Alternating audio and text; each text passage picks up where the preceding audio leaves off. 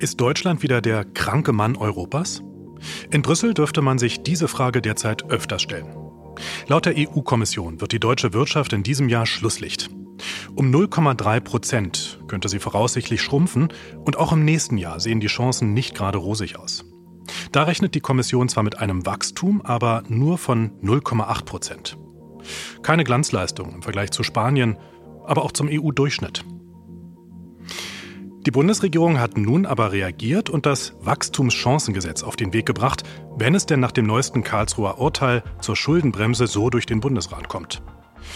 Der Begriff Wachstumschancengesetz, der klingt so ein bisschen sperrig, aber er soll bei der Konjunktur helfen, und zwar mit Entlastungen für Unternehmen in Milliardenhöhe. Ob das was bringt, das wollen wir in dieser Podcast-Folge herausfinden. Makroscope Wirtschaftspolitische Einblicke aus Industrie, Forschung und Gesellschaft. Ein Podcast des Verbands Forschender Pharmaunternehmen.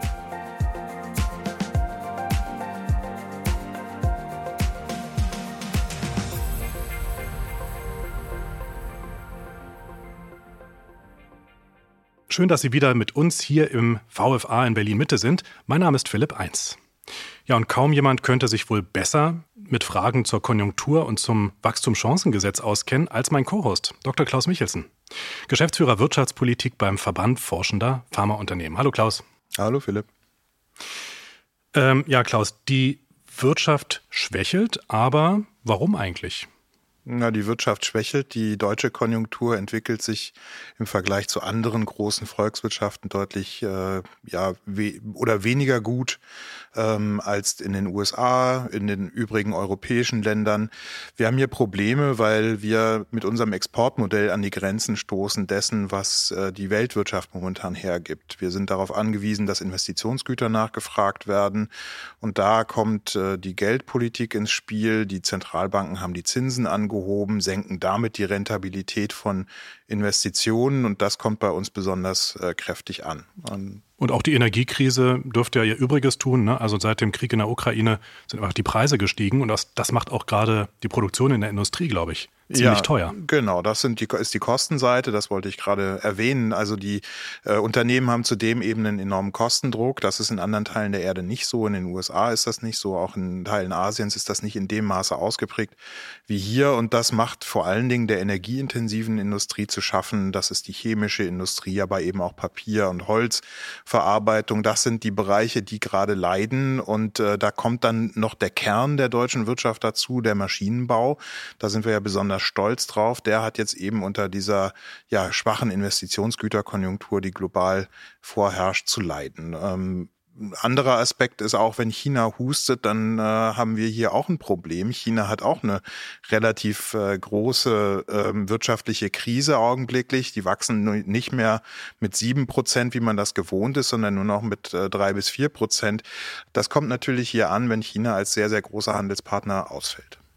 Also ungünstige Vorzeichen aus verschiedenen Richtungen, ja, sowohl beim Export, aber auch bei der Produktion selber. Und die Bundesregierung, die will ja nun etwas tun. Also der Bundestag hat jetzt zuletzt im November gerade erst das Wachstumschancengesetz verabschiedet. Ähm, damit will die Regierung die Wirtschaft auf Trab bringen. Warum eigentlich erst jetzt? Also hätte man doch schon früher machen können, oder?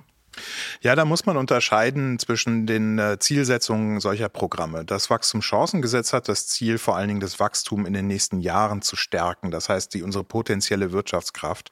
So klassische Konjunkturprogramme, wie wir sie beispielsweise zu Corona gesehen haben, wo Mehrwertsteuer gesenkt wurde, damit der Konsum schnell in Gang kommt, das ist dieses Programm jetzt nicht. Aber es zielt darauf ab, eben die Wachstumschancen äh, hierzulande zu verbessern, indem investiert wird. Investiert in geistiges Eigentum Eigentum, also in Forschung, Entwicklung, Innovation, investiert in neue Maschinen und Anlagen, aber eben auch in Gebäude.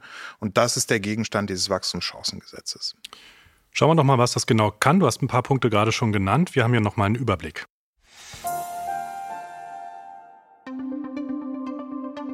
Das Wachstumschancengesetz der Bundesregierung sieht steuerliche Entlastungen für Unternehmen bis 2028 vor. Der Umfang rund 7 Milliarden Euro jährlich. Zu dem Maßnahmenpaket gehört eine Prämie für Investitionen in den Klimaschutz. 15 Prozent der Aufwendungen für Maßnahmen zu mehr Energieeffizienz von Unternehmen sollen direkt bezuschusst werden. Außerdem sind steuerliche Anreize geplant, um den Wohnungsbau anzukurbeln. Steuerliche Impulse gibt es auch für mehr Forschung. Genehmigungsverfahren sollen beschleunigt werden.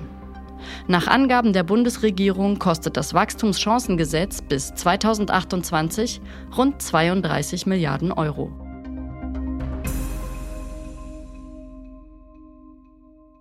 Also Finanzspritzen und auch Steuererleichterungen, um die Konjunktur anzukurbeln, aber das auch langfristig.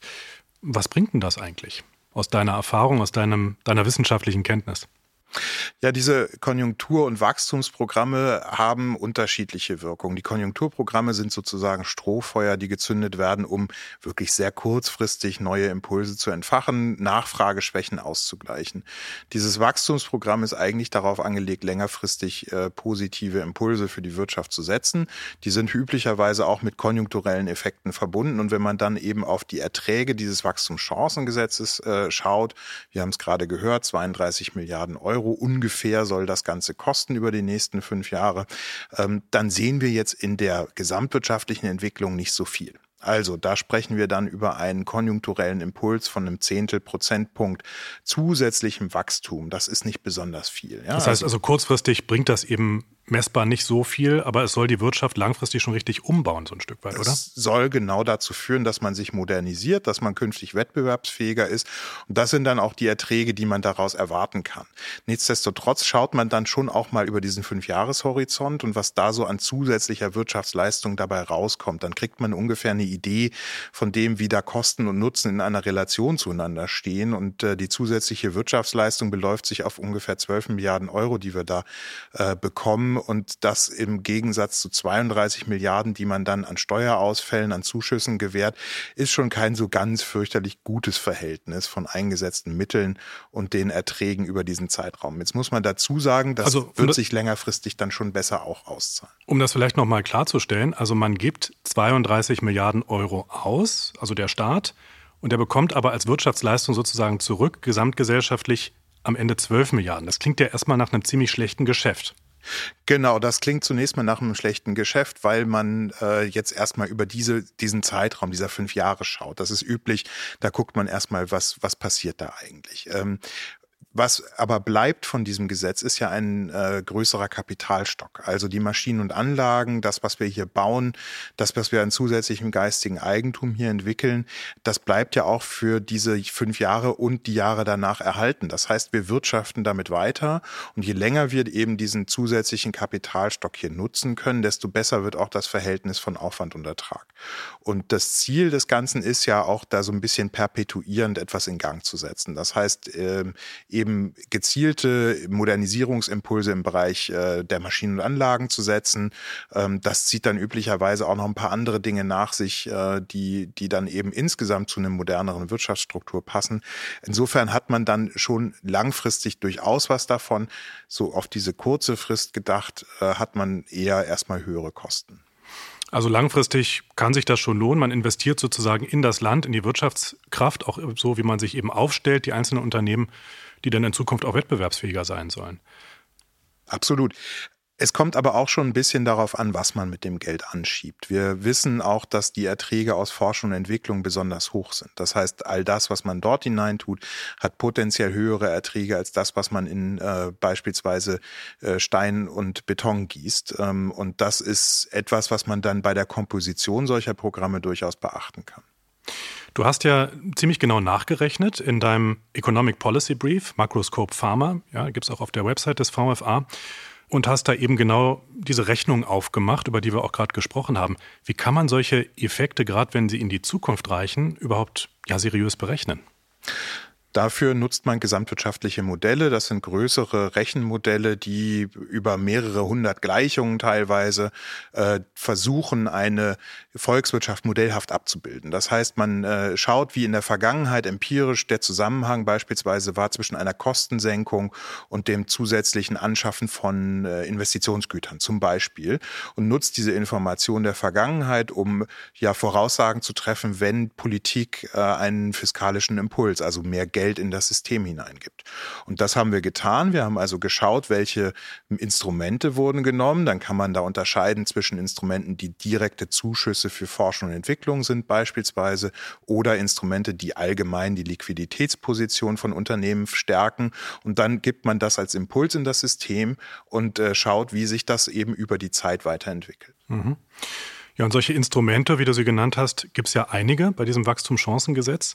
Also insgesamt sind es 24 Maßnahmen, die dieses Paket sozusagen schnürt und die die Investitionen äh, anregen sollen.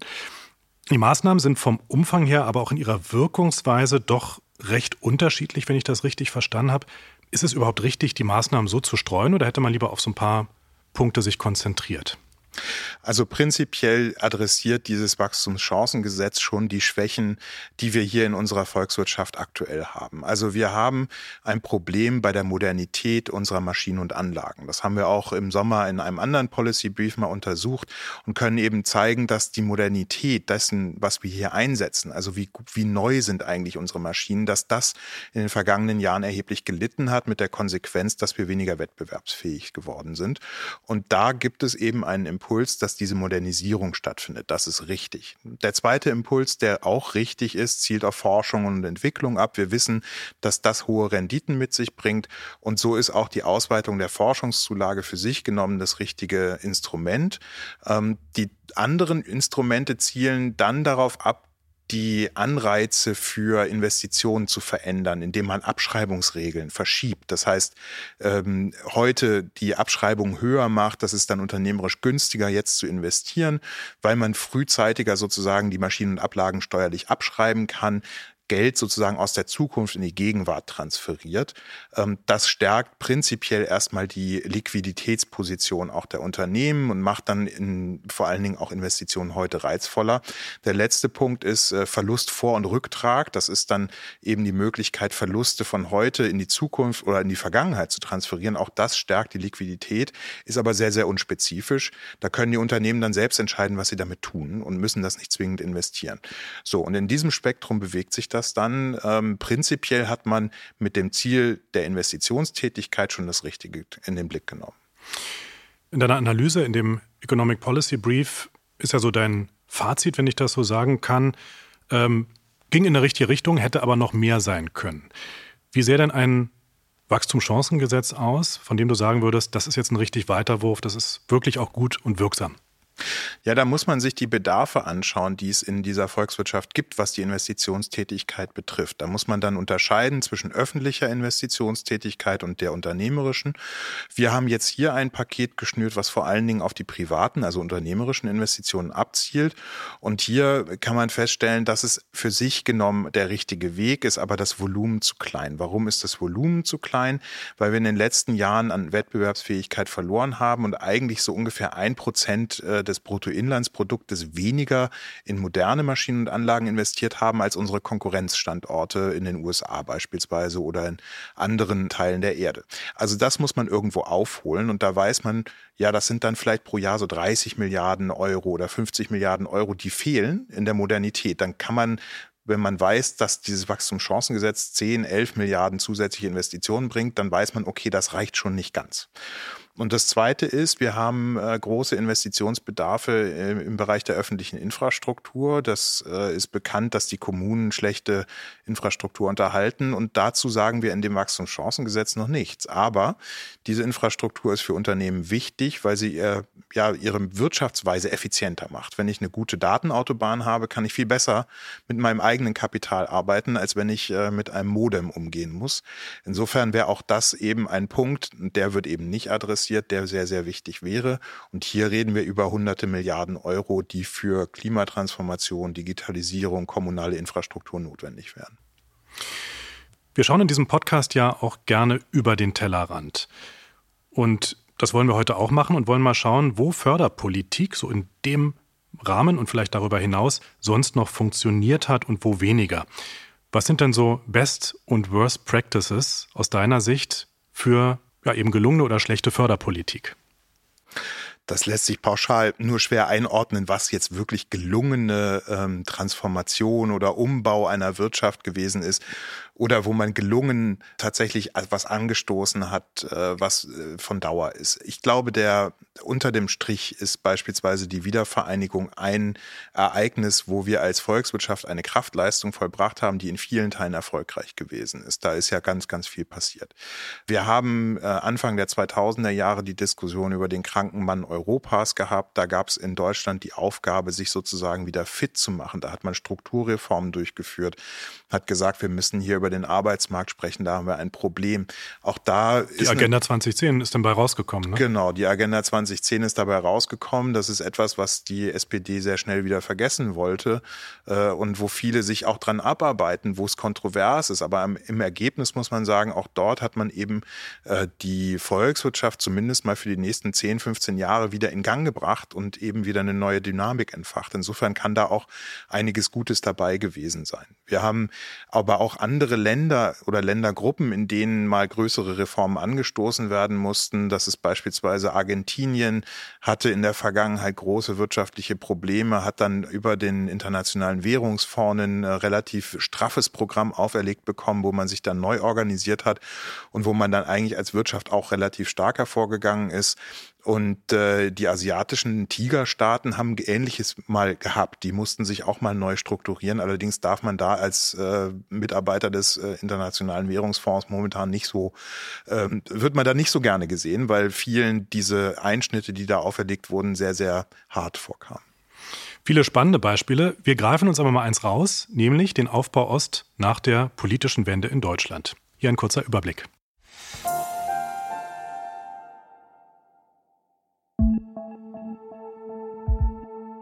Nach der Wiedervereinigung Deutschlands im Jahr 1990 war es das Ziel, die Wirtschaft in Ostdeutschland zu stärken und auf das Niveau des Westens zu bringen.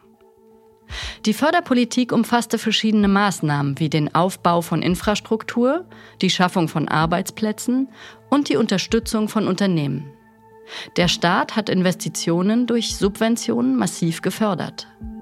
Die Maßnahmen umfassten unter anderem den Ausbau der überregionalen Straßen und Schienenwege, die Verbesserung der kommunalen Infrastruktur, den Aufbau wettbewerbsfähiger Strukturen, insbesondere die Ausweisung von Gewerbeflächen, den Bau von Büro- und Industriegebäuden und die Sanierung, Modernisierung oder den Neubau von Wohnungen. Nach drei Jahrzehnten liegen die Kosten für den Aufbau Ost bei mehr als zwei Billionen Euro. Trotz des finanziellen Aufwands gab es auch Kritik an der Umsetzung der Förderpolitik. Und nicht alle Maßnahmen waren erfolgreich.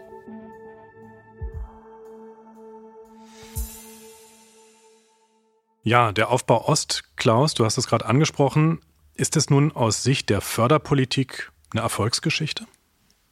Also der Aufbau Ost ist etwas, was ähm, erstmal als Positivbeispiel für einen ja einen grundlegenden Umbau einer Wirtschaft herhalten kann. Also man hat das in einer sehr kurzen Zeit geschafft, die Modernisierung eines Landes äh, zu äh, vollbringen.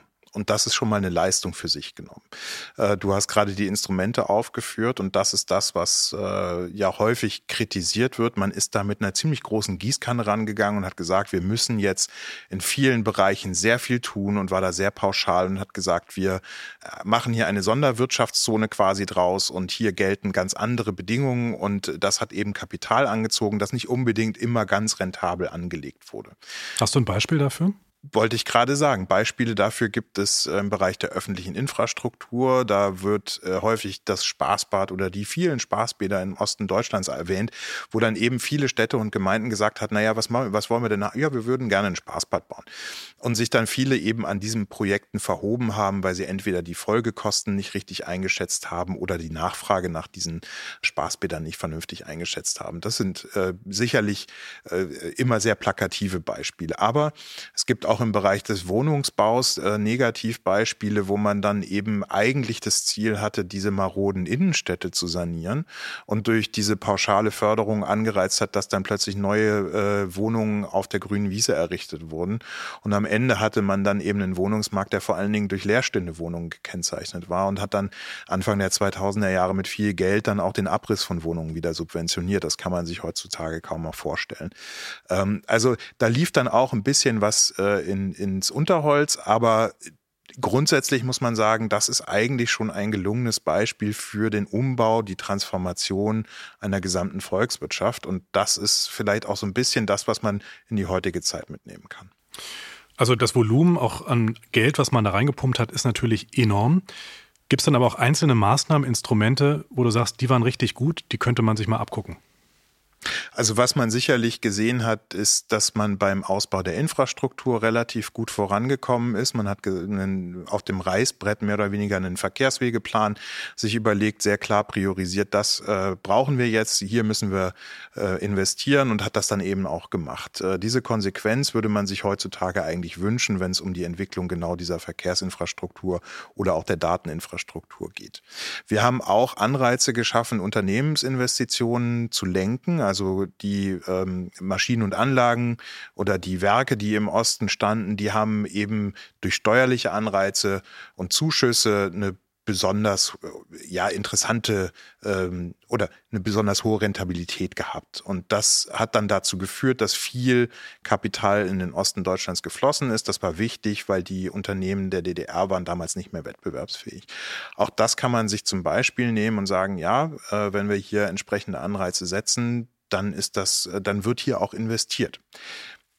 Vielleicht ein kleiner blinder Fleck an der Stelle war, dass man sich nicht so ganz genau Gedanken gemacht hat, welche Unternehmensstrukturen möchte man eigentlich haben.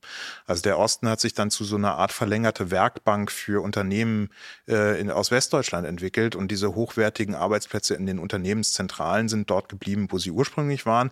Und hier gab es dann die einfachen Fertigungsbetriebe. Mhm. Das ist vielleicht so ein Punkt, wo man mal drüber nachdenkt, wie man dann eben Förderstruktur auch so verändern kann, dass es eben wirklich Spitzencluster gibt, äh, in denen dann eben alle Funktionen abgebildet das heißt, das Geld blieb nicht in der Region, sondern wurde eben woanders hin abgezogen. Genau, und die hochwertigen Arbeitsplätze, die wirklich gut bezahlten Arbeitsplätze, Führungskräfte, die waren dann halt eben nicht im Osten vor Ort, sondern die sind dann eben in den Unternehmenszentralen geblieben.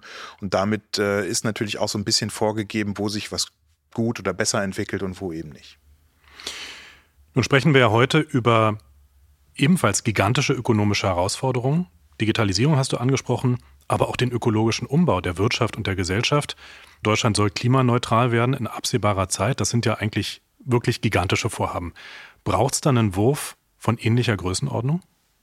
Ja, wir haben zur Wiedervereinigung ja den Solidaritätszuschlag eingeführt und gesagt, es gibt eine Sonderaufgabe Ost und die war nach 20 Jahren ja nicht abgeschlossen und äh, vor anderthalb Jahren wurde dann endgültig der Soli abgewickelt, also 30 Jahre nach der Wiedervereinigung. Auch von den Investitionsdimensionen her spricht man wahrscheinlich in ähnlichen Größenordnungen, wenn wir über die Energiewende reden. Und äh, insofern sind die Aufgaben in gewisser Weise vergleichbar wir müssen uns, wenn wir die Energiewende stemmen wollen, wahrscheinlich auch ein ähnlich großes Volumen denken, wie wir tatsächlich investieren und umbauen wollen und entsprechend auch uns darauf einrichten, dass das passiert. Es ist also der Umbau einer Volkswirtschaft und es ist nicht mehr sozusagen die ja kleinteilige Modernisierung hier mal da was getan und mal ein bisschen äh, eine neue Maschine angeschafft. Wir brauchen hier schon grundlegend neue Strukturen. Äh, wir brauchen große Infrastrukturen, Strominfrastrukturen, erneuerbare Energien. Das braucht Billionen an Investitionstätigkeit. Kommen wir mal zurück in die Gegenwart und schauen etwas genauer auf eine Branche, nämlich die Pharmabranche. Äh, dort sehen die Konjunkturprognosen zumindest kurzfristig auch nicht so rosig aus. Hier eine aktuelle Prognose des VFA. Wir hören mal rein. Die Produktion der Pharmaindustrie in Deutschland wird im laufenden Jahr laut einer Prognose des Verbands Forschender Arzneimittelunternehmen voraussichtlich um 1,4 Prozent zurückgehen. Für 2024 wird ein Produktionsplus von 2 Prozent erwartet. Nach dem Impfstoffboom der vergangenen Jahre haben sich auch die Umsätze zurückentwickelt. Mit einem Minus von real 2,9 Prozent ist die Entwicklung aber besser als erwartet. Der VFA schätzt, dass die Umsätze auch im Jahr 2024 auf dem erreichten Niveau bleiben. Sinkende Umsätze und eher maue Konjunkturaussichten in der Pharmabranche, zumindest jetzt in diesem und auch im nächsten Jahr. Woran liegt's? Ja, wir haben hier mit einigen äh, Faktoren zu tun, die besonders waren. Die Corona-Krise hat dazu geführt, dass die Pharmabranche natürlich viel bereitstellen äh, musste, was wir gebraucht haben, um impfen zu können, was wir gebraucht haben, um Corona-Erkrankungen auch behandeln zu können. Das heißt, man hat hier eine gewisse Sonderkonjunktur gehabt, die jetzt natürlich in der Normalisierung auch entsprechend in geringerer Wirtschaftsleistung umsetzen, Produktionsleistung mündet. Das ist für sich genommen eine Normalisierung. Wir haben noch einen weiteren Faktor, das ist eben die Gesetzgebung, die dazu führt, dass wir einsparen müssen, dass geringere Umsätze gemacht werden, weil geringere Preise für unsere Produkte bezahlt werden. Auch das macht sich natürlich bemerkbar. Unterm Strich ist es also ein Jahr, was, äh, wenn ich so möchte, so eine Art Übergangsjahr ist. Aber wir beobachten natürlich die Branche auch über einen längeren Zeitraum und sehen, dass wir entgegen dem industriellen Gesamttrend eigentlich eine Wachstumsbranche sind und das wahrscheinlich auch bleiben werden. Also die Weltmärkte für Gesundheitsleistung werden sich weiterhin positiv entwickeln. Wir sind ganz guter Dinge, dass wenn man hier die Weichen richtig stellt, auch entsprechendes Wachstum und Marktanteile hier am Standort ähm, aufgebaut werden können. Das heißt, auf längere Sicht doch eher sonnige Aussichten. Ähm, bleiben wir mal auch bei der längeren Sicht. Äh, auch das Wachstumschancengesetz kann der Pharmabranche über die nächsten Jahre hinaus ja vielleicht auch ähm, positiven Nutzen bringen. Gibt es den? Wo siehst du den? Absolut. Das Wachstumschancengesetz setzt an einem ganz zentralen Kern unserer Branche an, nämlich der Forschung und Entwicklung, der Intensität, wie wir unser Wissen eben erneuern. Und äh, da gibt es die Forschungszulage die sich eben doch deutlich verbessert hat und die deutlich ausgebaut wurde. Das ist für unsere Unternehmen ähm, ein, ein wichtiger und guter Impuls, hier im Land mehr zu forschen, mehr zu entwickeln. Und das Zweite ist natürlich, äh, profitieren wir auch davon, wenn die Investitionsanreize steuerlicher Natur verbessert werden. Also wenn wir unsere Maschinen und Anlagen hier günstiger modernisieren können, wird das in größerem Umfang getan. Äh, dementsprechend sind auch diese Elemente des Wachstumschancengesetzes sehr, sehr wichtig. Und ein dritter Punkt äh, darf nicht unerwähnt bleiben. Das Wachstumschancengesetz bietet nicht nur Geld, es bietet auch eine ganze Menge bürokratische Erleichterungen. Und das ist etwas, was gar kein Geld kostet, was aber viel Wirtschaftsleistung zusätzlich ermöglicht, weil es die Effizienz der betrieblichen Abläufe stärkt. Und das ist auch etwas, was man häufig unter den Tisch fallen lässt, was aber eben mindestens so wichtig ist.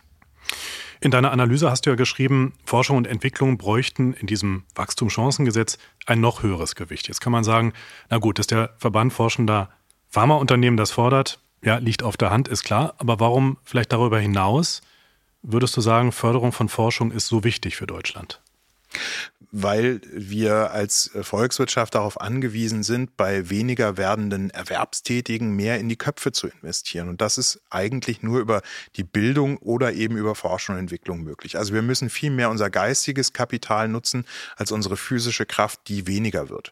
Also das ist die Aufgabe und das ist, gilt übrigens nicht nur für unsere Branche, sondern es gibt die Expertenkommission Forschung und Innovation, die beim Bundeskanzler angesiedelt ist und die seit Jahren fordert, dass Deutschland Deutschland als Volkswirtschaft dreieinhalb Prozent seiner Wirtschaftsleistung für Forschung und Entwicklung aufwenden soll. Davon sind wir ein Stück weit entfernt und das, was uns eigentlich auch Sorge bereitet, ist, dass dieser Anteil sinkt in den letzten Jahren. Und das eben nicht erst seit Corona, sondern eben auch schon vor Corona das rückläufig gewesen ist. Wir haben hier also, wenn wir dieses dreieinhalb Prozent Ziel erreichen wollen, eben eine Aufgabe. Da kann die Pharmabranche viel dazu beitragen, aber es ist eben auch eine gesamtwirtschaftliche Aufgabe. Ich habe auch gelesen bei dir, dass du sagst, naja, es braucht ja gar nicht immer die ganz großen Summen, um etwas zu bewirken. Ja, also in der pharmazeutischen Industrie helfen zum Beispiel auch schlankere bürokratische Prozesse. Was gibt es denn noch, um eine Wirtschaft umzubauen, erfolgreich zu machen, ähm, außer reinen Förderprogrammen? Ich habe es gerade eben schon angedeutet, die Effizienz äh, einer Volkswirtschaft ist auch ganz wichtig. Wenn ich weiß, dass ich mein eingesetztes Kapital hier sehr, sehr gut eingesetzt bekomme, also ich, ich viel rausbekomme, ich wenig äh, sozusagen auf dem Weg verliere durch Kosten der Bürokratie, durch längere Genehmigungsverfahren, was ja auch immer Geld ist. Zeit ist Geld, äh, heißt es so schön und das ist wirklich so. Ähm, je länger ich eben brauche, um tatsächlich in die Produktion, in die Forschung und Entwicklung zu gehen, desto mehr Geld muss ich aufwenden, um diese Zeit zu überbrücken.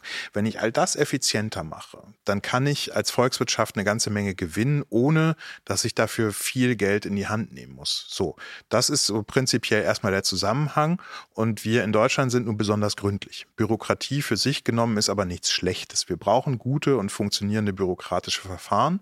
Die Frage ist halt nur, ob man um mit dem schönen Beispiel von Ethikkommissionen äh, zu bleiben, äh, wirklich 17 verschiedene ethische Standards in Deutschland anwenden muss, wenn man klinische Studien eben äh, erlauben möchte. Also warum ist der ethische Anspruch in Bayern ein anderer als in Rheinland-Pfalz oder in Baden-Württemberg? Und da kann man sich dann natürlich schon äh, eine gewisse Beschleunigung erhoffen, wenn diese Verfahren der Beurteilung eben harmonisiert sind und nach einheitlichen Standards ablaufen. Und da lassen sich ganz, ganz viele Beispiele finden, dass eben Föderalismus zusammen mit einer, sagen wir mal, ausgeprägten äh, Kultur von Regulierung, ähm, wo das zusammenspielt und dann eben diese Effizienz des Wirtschaftens doch erheblich reduziert. Ja, gerade das Thema äh, Ethik und verschiedene Regularien an der Stelle in den verschiedenen Bundesländern, das hat uns ja auch schon öfters hier begleitet. In diesem Podcast, aber auch bei Microscope mit Rolf Hömke. Vielleicht nochmal ein Ausblick ganz zum Schluss. Jetzt hast du vorhin schon angedeutet, naja, die Weichen sind eigentlich grundsätzlich schon mal so gestellt, dass die Pharmabranche in Deutschland längerfristig wachsen wird. Also eigentlich ganz gute Aussichten. Wann wird sie auch konkret wieder wachsen? Ja, wir erwarten schon auch, dass im kommenden Jahr äh, durchaus die äh, Zeichen wieder auf, äh, auf schwarz stehen im Sinne von äh, positiven Wachstumszahlen. Da wird sich dieser Trend dann eben einstellen, dass wir zur Jahresmitte dann sozusagen wieder ein Wachs auf den Wachstumstrend einschwenken. Ähm, wir gehen davon aus, dass es nicht die großen Wachstumssprünge waren wie zu Beginn von Corona, sondern dass man diesem längerfristigen Trend folgend äh, da eben wieder zwei Prozent Produktionsleistung dazu gewinnen kann. Ähm, das kann mehr sein wenn man hier die Weichen richtig stellt. Wir haben eine große Investition letzte Woche angekündigt bekommen von einem Pharma-Riesen, ähm, der in äh, Rheinland-Pfalz eine neue Produktionsanlage aufbauen möchte. Da sprechen wir über, über, über zwei Milliarden Euro zusätzlichen Kapital, was in den Pharma-Standort fließt. Und von solchen Beispielen kann man mehr haben, äh, wenn man als Standort attraktiv ist. Gute Aussichten also zumindest längerfristig für die Pharmabranche und was das Wachstumschancengesetz dazu beitragen kann, darüber haben wir heute gesprochen in diesem Podcast. Vielen Dank an Dr. Klaus Michelsen, Geschäftsführer Wirtschaftspolitik beim Verband Forschender Pharmaunternehmen. Schön, dass du hier warst. Danke dir. Und falls Ihnen, liebe Hörerinnen und Hörer, der Podcast gefallen hat, folgen Sie Makroskop kostenfrei auf Spotify, Apple Podcasts, Amazon und vielen weiteren Portalen. Infos zu den aktuellen Konjunkturprognosen des VFA, falls Sie die interessieren, die finden Sie auf der Website www.vfa.de. Recht herzlichen Dank fürs Zuhören. Ich bin Philipp 1.